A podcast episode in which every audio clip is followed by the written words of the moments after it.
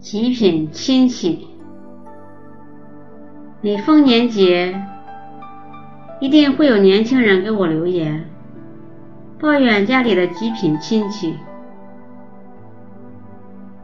有些是像我一样牛头不对马嘴，有些是出言不逊。你怎么又穿红？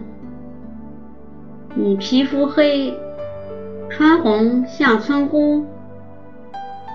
有些事内夸不必亲，你堂姐上哈佛了，你要向她学习呀。最讨厌的是，几乎每一位都会问：你考得怎么样？你有男朋友或女朋友没？你赚多少？年轻人都会想像网上说的那样，冷冷的回一句：“管你屁事！”又怕爸妈一巴掌挥过来。而此刻，我想替所有极品亲戚叫一声：“冤枉啊！”年纪越大，越知道人的孤单。欢天喜地的时候，你想打电话分享的人没几个；痛不欲生的时候，你有满心的话想说，却想不出一个合适的人选。我买房，你不会借钱给我；我破产，你只能提供几句安慰。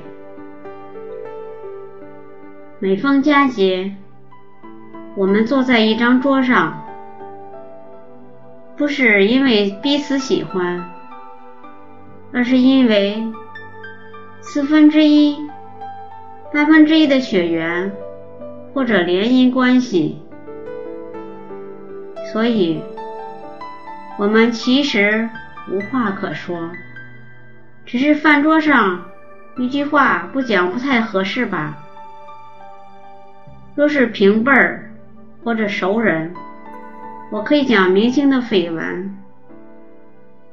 但在晚辈面前，得保持德高望重的形象。于是没话找话。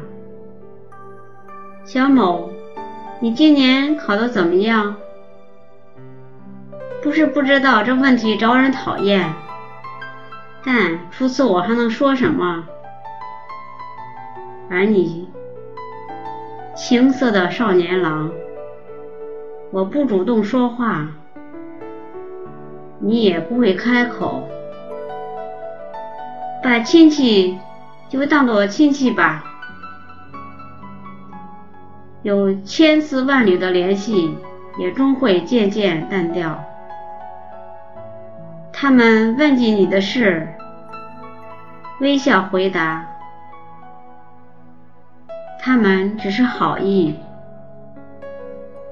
还把你当小孩。没想到某些方面你不愿意提起，和他们喊错你的名字，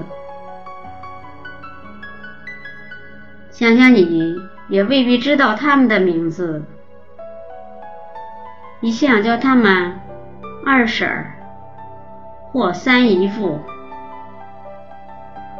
最好的办法是主动告诉他们你姓甚名谁，在哪里读书或工作，然后落落大方的问他们身体好吗？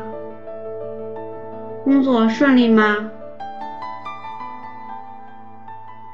这是一种训练，你以后总要学会与半生不熟的人把酒言欢，可能是客户、相亲对象，或者仅仅是萍水相逢的人。相信我，世上并没有那么多极品亲戚。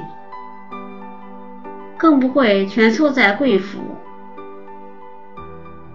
每个人都不是世界的中心，没有人在随时关注你、嫉妒你或者伤害你。他们只是说自己的话，走自己的路而已。